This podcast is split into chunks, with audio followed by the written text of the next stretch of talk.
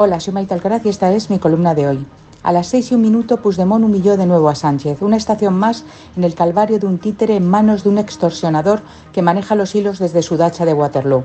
Carles no se fía de Pedro. Él, un traidor consumado, primero con sus compañeros que fueron a la cárcel y él escapó, y después con la nación de la que cobraba, contra la que conspiró con los emisarios de Putin, sabe bien de qué va aquello de que tu palabra valga menos que la calderilla del bolsillo. Por eso, ayer le retorció la muñeca a su reón de Moncloa para demostrarle tanto su extrema debilidad como que a sus votantes los puede engañar cuantas veces quiera y se dejen, pero a los delincuentes no.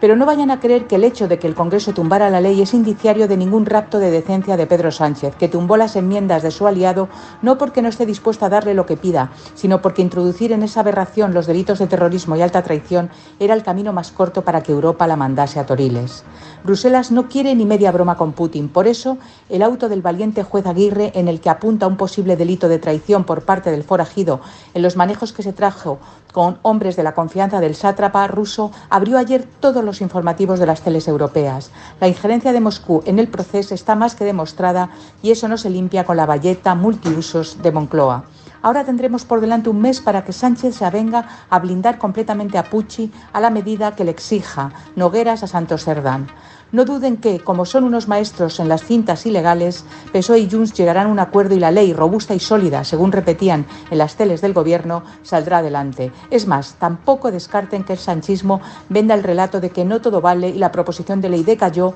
porque todavía mantiene líneas rojas. Pero mentira cochina, el único dique es Europa y Sánchez no quiere tentar al diablo en Bruselas. La sesión de ayer nos dejó imágenes y palabras impagables. Una energúmena llamada Pilar Vallaguera de Esquerra Republicana era la metáfora perfecta de la naturaleza de los bueyes que llevan el carro de Sánchez, a gritos insultando a España, a los españoles, vomitando mentiras como camiones sobre el supuesto carácter represivo de nuestras leyes, acusado de prevaricadores a los jueces españoles, combinaba a los de Junts a que votaran sí a la ley de amnistía porque aseguraba era el mejor punto de partida para volverlo a hacer, para volver a delinquir. Le quedó decir aquello de más vale pájaro en mano, al pájaro Sánchez lo tienen bien cogido por el cuello que ciento volando. No lo consiguió porque otra maleducada de violento lenguaje y cara de odio votó en contra junto a sus seis compañeros. La mano derecha de Pucci dirigió desde la tribuna su mirada a Gracita Bolaños, con el rostro de mármol, para recordarle que ni siquiera las cesiones vergonzosas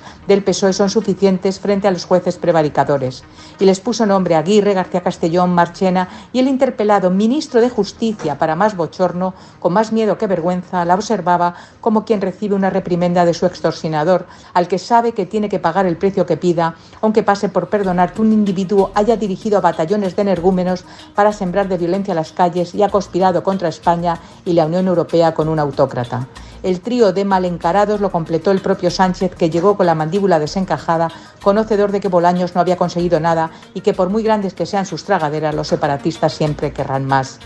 pero lo más esperpéntico fue ver a Oriol Junqueras, el corresponsable con Puigdemont del golpe de octubre de 2017, sentado como si fuera un senador romano en el Congreso para bendecir el papel subordinado de su partido con el sanchismo. Y luego para rematar el Día de la Vergüenza, se dedicó a dar lecciones de democracia en la carrera de San Jerónimo, de humillación en humillación.